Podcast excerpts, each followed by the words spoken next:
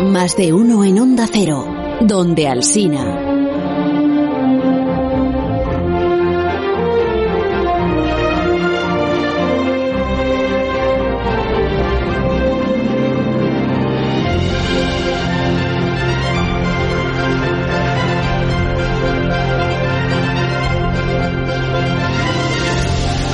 Saludemos a Alberto Aparici en el comienzo de esta que es su sección de aquí a las 12 del mediodía. Alberto Aparici, buenos días. Hola, hola Carlos, muy buenos días. ¿Qué tal? ¿Cómo estás? Pues muy bien, disfrutando de las últimas horas del verano y posiblemente las últimas lluvias del verano también que caerán esta tarde. Claro, porque ya las de mañana serán las lluvias del, del Exacto. otoño. sí. Y hay previsión, al menos aquí en Valencia, que esta tarde va a llover. Así que vamos a ver Bueno, si, mucho si no. vemos las últimas lluvias del verano. Sí, sí. Sí, sí. Bueno, pues, pues bienvenido a, a tu propia sección y ya nos, ya nos irás contando qué es lo que, de qué quieres hablar en la sección, porque en fin, que el verano se acaba, no hace falta ser científico para saberlo, lo he contado yo mismo. Está ¿A qué muy- hora, No, bueno, antes- cierto? ¿A qué hora se muy, acaba? muy temprano. Sí. Bueno, a las sí, en realidad se acaba mañana, porque se acaba a las 3.04 de la, de la madrugada, ¿no? Eso es, sí, sí. Sí, se acaba ya en el día, en el día de mañana. A las 3.04 de la mañana en Onda Cero transmitiremos en directo la entrada del... Qué bonito. Sí, la entrada del otoño. Estará Roberto, estará Roberto Brasero y Exacto. abandonamos el verano, eh, se nos va. eh. no, no, no, no, no, no. No. Esto no salió muy bien. No, no, no, nada no. bien. No, no, no, no, no. No, no, No salió estará nada Alberto, estarán los compañeros de la redacción. Tampoco os creáis que es muy complicada la transmisión. Consiste en decir, son las 3.04, empieza el otoño. Y ya está, y se acaba el boletín y, y ya está, pero bueno, lo que... Entonces vamos a hablar, si te parece, Alberto, de estrellas fugaces. He pe- he pensado, ¿no? Una- Me parece muy correcto, Carlos. He pensado, además lo pone aquí, pues lo he pensado, que son un fenómeno muy común y popular. Estrellas fugaces. Mire, todos los años en agosto los periodistas decimos atención a las perseidas, pierdas. Exacto, es un, es un preciosas. clásico del verano. Sí, es verdad. Y los que saben de esto, que son los astrónomos, dicen que la mayoría de las estrellas fugaces son piedrecitas que un día formaron parte de la cola de un cometa. Y de vez en cuando la Tierra se encuentra con este polvo de cometa y se quema piedra en la atmósfera dando lugar a lo que llamamos la estrella fugaz. Bueno, hoy queremos hablar de una estrella fugaz que fue otra cosa. Hmm. Cayó el 8 de enero del año 2014, ¿no? En el Océano Sí, señor. Pacífico. Y fue observada por satélites espías estadounidenses. Así es. Ocurre que durante cinco años nadie se fijó en ella, hasta que en el 19 dos astrónomos anunciaron que esa estrella fugaz, ese meteoro, no podía venir.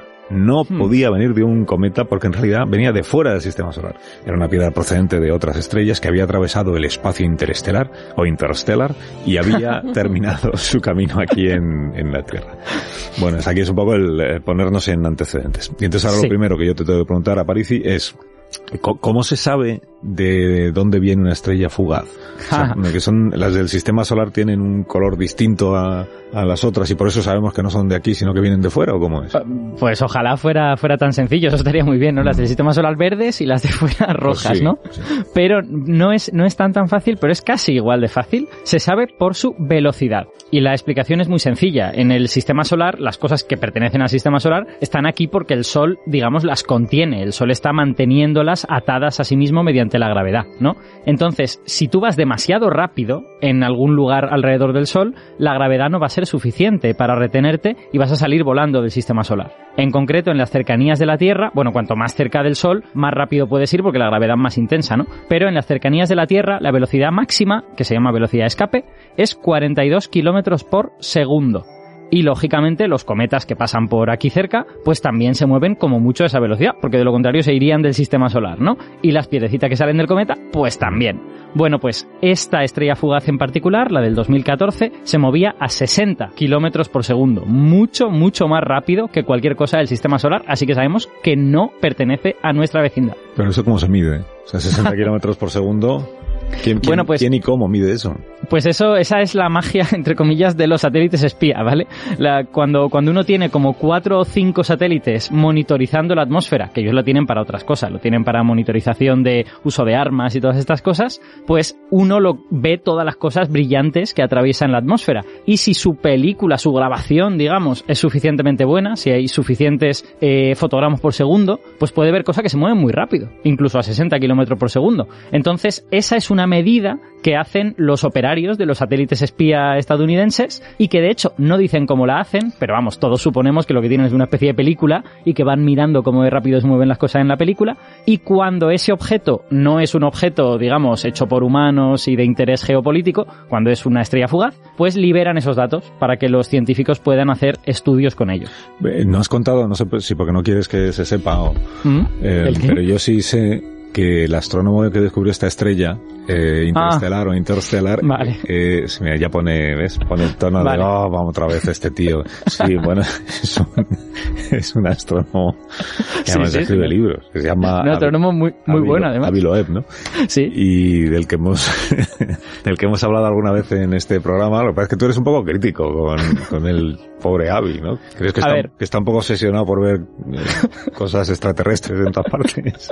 Exacto, sea, quiero decir, Avi Loeb es un astrónomo muy bueno, ¿eh? Y tiene, y tiene trabajos extraordinarios. Lo que pasa es que es eso, en los últimos años, el hombre está, se le ha metido en la cabeza que cualquier cosa rara que pasa a nuestro alrededor, esos son aliens, necesariamente. Entonces, cuando se descubrió el primer asteroide interestelar, que tenía unas características un poco extrañas, esto es verdad, tenía unas características peculiares, el tío retorció un poco esas características para una decir, nave, ¿no? No es este. Sí, decía que era que tenía que ser como una especie de panel solar o de vela que para que el sol la impulse o algo así, porque era muy finita. Es verdad que, que ese asteroide pues tenía forma como de cigarro o algo por el estilo. Y, y bueno, esa especie como de obsesión suya también se, se hace extensivo a este meteoro interestelar, porque él con su estudiante han hecho un calculito, un calculito que, que deben de haberlo hecho como en una servilleta, porque no lo han publicado, y han llegado a la conclusión de que es muy muy duro, es extremadamente duro, y por lo tanto pues que tiene que ser una tecnología, que tiene que ser ahí un trozo de metal de una nave extraterrestre o algo por el ¿Su estilo. estudiante quién es? Solo tiene uno.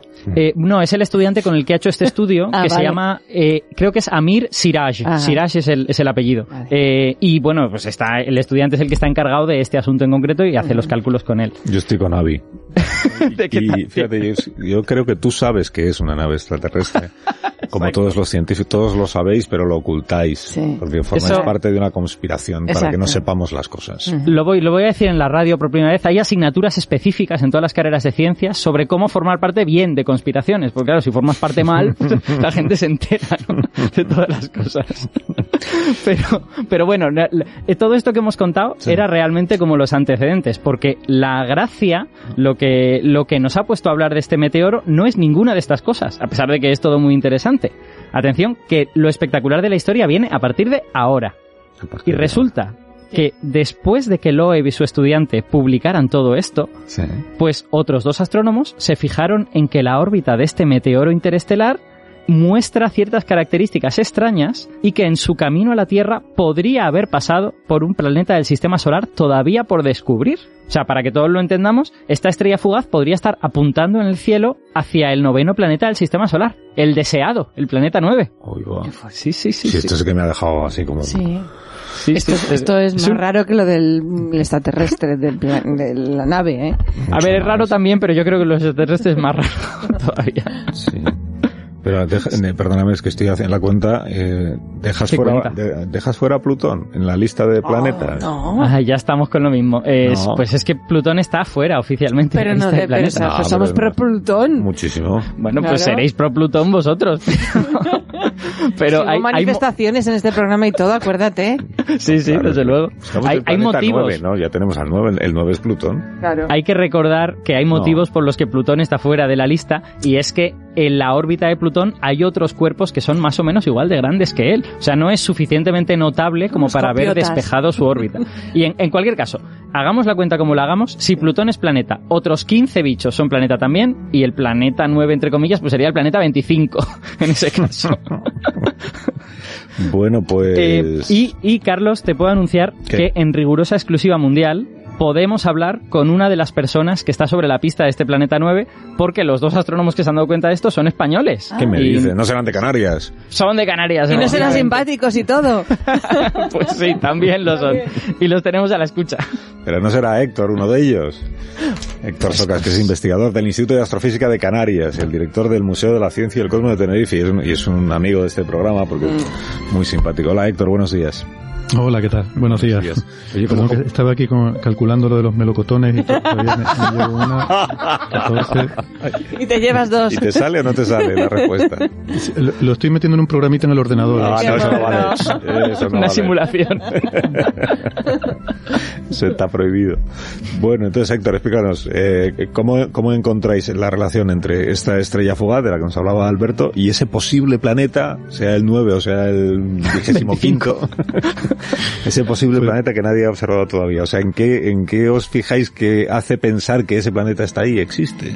Eh, pues me, ha gustado mucho la explicación que ha dado Alberto, ¿no? Eh, y lo que pasa es que no me había dado cuenta de que me deja ahí en una, una escala de que estoy buscando cosas un poco raras y no sé si ahí en, la escala del Loeb, no sé en qué, en qué nivel quedo, pero sí, bueno, es una, eh, es una idea de momento, ¿no? Ahora mismo pues no tenemos ninguna, ninguna prueba de nada, pero sí que es cierto que, a ver, todo empieza, la primera pista empieza cuando nos damos cuenta de que ese meteoro, ese, ese objeto interestelar que llega al sistema solar y que digamos que Siraj y Loeb lo identifican en esta base de datos que, que, que está compilada también con datos de satélites espía, ellos se dan cuenta de que ese es el objeto más claramente interestelar de todos los que han chocado con la Tierra.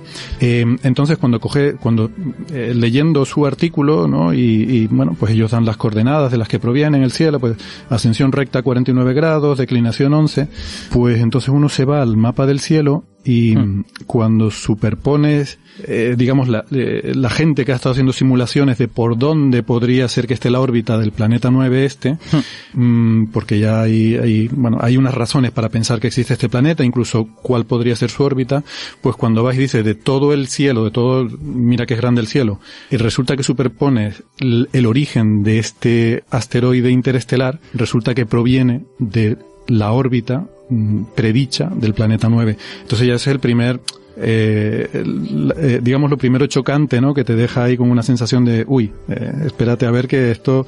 eh, Es, una casualidad tomate. peculiar. Es una, yo te envidio mucho por haber hecho ese cálculo, ¿no? Por haber cogido las dos cosas, compararlas y decir, "Bah, esto no va a coincidir ni, ni de Blas, ¿no? Y de repente, ostras, que, que sí que coincide, madre mía, ¿no? Ese fue un momento de esos de, de shock, ¿no? Que, que a veces se dan, en, en la ciencia no es muy habitual, pero a veces se dan y dices, ostras, aquí puede haber algo. Ya, y repasas tres o cuatro veces, ¿no? Lo que has hecho, porque no te lo crees. 400. claro. Esa, esa noche no dormí, te lo confieso. ¿En serio? Es- sí, creo. Y, Y- y entonces, y, el- y qué, qué sabemos o qué, o qué, más que saber, igual, qué intuimos o qué, sobre el planeta nuevo en cuestión? O sea, ¿cómo, cómo creéis que, que debería ser? Bueno, el Planeta 9, esto es una idea que lleva circulando desde 2014 aproximadamente, que se empezaron a, a descubrir objetos, eh, lo que llamamos transneptunianos, que son eh, pequeños objetos que no llegan a ser planetas, pero, pero que son como asteroides grandes que están, pues, eh, más allá de, de Neptuno, ¿no? Están, pues, a la distancia de Plutón y más allá. Y cada vez, según tenemos mejores telescopios, pues vamos descubriendo más y más de estos pequeños objetos lejanos. Y a partir de 2014 nos hemos ido dando cuenta de que estos objetos que vamos descubriendo resulta que tienen una peculiaridad. Y es que sus órbitas, que son órbitas alargadas, están como alineadas. Es como si, como si todos estos objetos, eh, tuvieran eh, órbitas parecidas. Son órbitas muy alargadas y todas, digamos que apuntan en la misma dirección. Y una forma de explicar esto es que exista eh, algún tipo de objeto muy masivo que se, se dice en la jerga que los haya ido pastoreando a lo largo de muchos millones de años, los haya ido eh, puliendo por ahí y, y dando lugar a esas órbitas. Entonces, ahora mismo no se conoce, es evidencia indirecta, pero eh, hay gente que ha hecho simulaciones, de decir, bueno, vamos a probar diferentes combinaciones de parámetros a ver Hmm. en qué simulaciones acabamos con las condiciones que se observan de estos objetos peculiares. Y lo que se sabe a partir de eso es que tiene que ser un planeta muy, muy, muy lejano y muy grande. O sea, Ujú. estamos hablando de un planeta no como Plutón, algo mucho más grande. Eh, entre 5 y 8 veces la masa de la Tierra, entre 3 y 10 veces el radio de la Tierra. Hmm. O sea, un planeta mucho más grande que la Tierra, pero más pequeño que los gigantes gaseosos. Así que es interesante porque es un rango de planeta que no conocemos, no tenemos en el sistema solar. Sería, además, hay una, hay una transición ahí eh, en el que pasaríamos de lo que se llaman supertierras a lo que se llaman mini Neptunos. O sea, una supertierra es un planeta rocoso como la Tierra, pero más grande, y un mini Neptuno sería un planeta gaseoso, pero pequeño. Entonces, este estaría ahí en medio. Sería una cosa nueva que no hemos visto todavía de cerca. Y está muy lejos. Eso es lo más importante. Está como entre 10 y 20 veces más lejos que Plutón. Hmm. Y por eso no se había visto hasta ahora, claro. Ya, ahora Déjame- déjame que- Perdona, perdona. Sí, Alberto. Déjame que añada, que añada una cosita para que los oyentes entiendan cómo se relaciona este meteoro interestelar con el planeta 9. La idea es que las características así un poco extrañas que tiene y esta coincidencia de de dónde viene el meteoro con la órbita se debe a que el meteoro al entrar en el sistema solar en realidad no venía hacia la Tierra, sino que se encontró con el planeta 9 y la gravedad del planeta 9 lo desvió hacia la Tierra Mm. y por eso está apuntando hacia Ah. donde hacia la órbita del planeta 9. Lo cual Exacto. es, es una agresión Exacto. del Sí. planeta 9. Exacto. Lo cual, Héctor, me, me sugiere una pregunta que, que creo que nos tenemos que hacer, que es si este es el primer meteoro interestelar que hemos descubierto, que ya es una cosa relativamente rara, la mayor parte de meteoros son del sistema solar, eh, ¿cómo es posible que, o sea, no es mucha casualidad que este se haya encontrado justo con el planeta 9, pudiendo simplemente haber entrado y ya está haber llegado a la Tierra? ¿No es una cosa un poco rara? Eh, Es una muy buena pregunta y, te confieso que es una pregunta que me estuvo atormentando durante los primeros días que estuve pensando en esto porque efectivamente, ¿no? Uno dice, vamos a ver si, eh, si este es el primer eh, asteroide, el primer meteoro interestelar que descubrimos, pues vaya casualidad que no haya caído directamente, sino que haya sido desviado por otro planeta y nos haya llegado. Sí. Eh, lo que pasa es que ese, ese razonamiento sería cierto si tú, eh, digamos que tú eh, hubieras descubierto este objeto en, en una muestra aleatoria. O sea, tú vas por el campo, hay una serie de asteroides por interestelares, tú coges uno y dices, uy, este es el primero que sé seguro que es interestelar y resulta que viene de, de- que ha sido desviado por el planeta 9. Efectivamente, Ah. sería demasiada casualidad. Pero tú fíjate cómo se ha descubierto este meteoro. Eh, se ha descubierto buscando en una base de datos que compila todos los impactos de meteoros en la Tierra de los años 80 y buscando el más rápido. Porque Vale. eso es lo que nos hace determinar que es interestelar. Puede haber objetos interestelares más lentos y que hayan sido capturados por el sistema solar, pero esos no los podemos identificar. Los que podemos identificar son los rápidos y por tanto cuanto más rápido, más seguro estamos de que es interestelar. Entonces Loeb y Sirach dijeron, vamos a ver el objeto más rápido. Y han encontrado un objeto que iba a 60 kilómetros por segundo, que es una barbaridad. O sea, yo creo que ningún eh, ningún objeto, eh, eh, no hemos visto antes ningún otro objeto en el espacio interplanetario, quitando en las cercanías del Sol, pero en general en el sistema solar, que se mueva tan rápido como este. Hmm. Entonces es posible, es lo que, lo que yo planteo, es posible que mm, la población de objetos interestelares sea tal que entran en el sistema solar con velocidades que los hace difícilmente distinguibles y solamente para alcanzar estas velocidades tan altas solo es posible cuando ha sido eh, acelerado, desviado por eh, la gravedad de otro planeta. Mm. Ah, interesante. Vale, es una vale. posibilidad, no, no, no podemos saberlo porque no sabemos cómo son esos objetos que hay interestelares en, por ahí en el espacio interestelar y que nos vamos encontrando, ¿no? Pero bueno, eh, es una, Oh, es una hipótesis plausible, creo. Qué bonita historia. Y protagonizarla tiene que ser lo más.